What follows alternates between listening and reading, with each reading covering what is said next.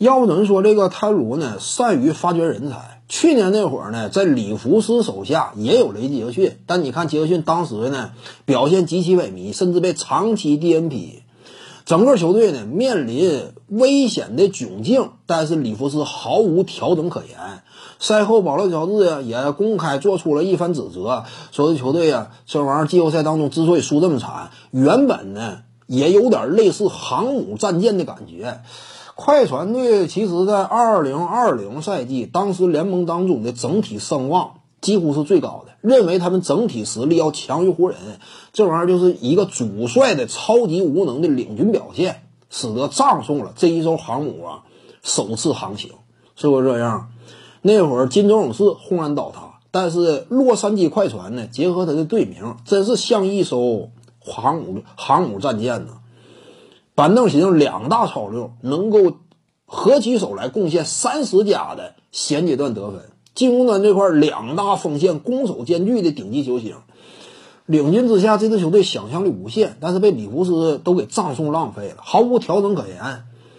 而且呢，他最擅长的统领更衣室灌鸡汤的属性呢，也没有压得住事儿嘛，导致更衣室内矛盾重重。你再看泰鲁呢，就俩人的鸡汤水准都有天差地别。泰勒卢能够压事儿，你看今年这个快船队是不是铁板一块的？哪怕隆多曾经呢跟莱昂纳德呀场上对不对？互相之间有了口角，但是迅速被压住了。快船队当下队内环境依旧非常巩固，这就是手腕。反观里弗斯呢，眼看这个哈雷尔啊赛后吹口哨，外界媒体舆论报报道已经是铺天盖地了。但是里弗斯居然呢毫无调整，不为所动。那你这会儿球队不等输还等啥呢？所以这就是俩教练之间的差别，用人呢，调整能力。今年这个雷杰克逊呢备受泰伦卢的信赖，大量使用，危难之际确实显了身手了。在球队如今伤兵满营的环境之下，雷杰克逊打出了生涯最高光的一年。这种定位不得不讲啊，比他之前在活塞效力时期。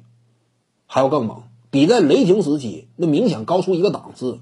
现阶段的雷吉杰逊给人一种什么样的感觉呢？凶悍无比，攻守两端非常凶悍。看没看到平时戴个眼镜啊，有点镭射眼那种感觉。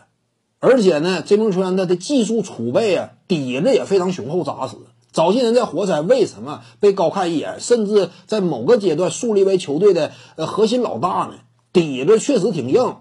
基础的技术能力啊，真说临危受命，后撤步还是突破强吃对方篮下，有对抗情况之下打成二加一，多种过硬的能力呢，人家是会的，不是说不会现学不赶趟的，人家之前就会，心态非常决绝，现在基本上打出了季后赛当中能够稳定维持二十加五级别的发挥的话，不得不说呢。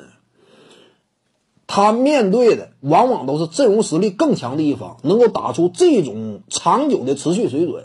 结合常规赛期间雷吉杰克逊他送出的三分准星高达百分之四十以上，现在雷吉杰克逊他也就是年龄吃亏。如果雷吉杰克逊现在是小伙二十五六的话，来年必签顶薪，一定是一份顶薪的。如果二十五六，但是考虑到目前的年纪，已经三十出头了，这会儿再给顶薪呢？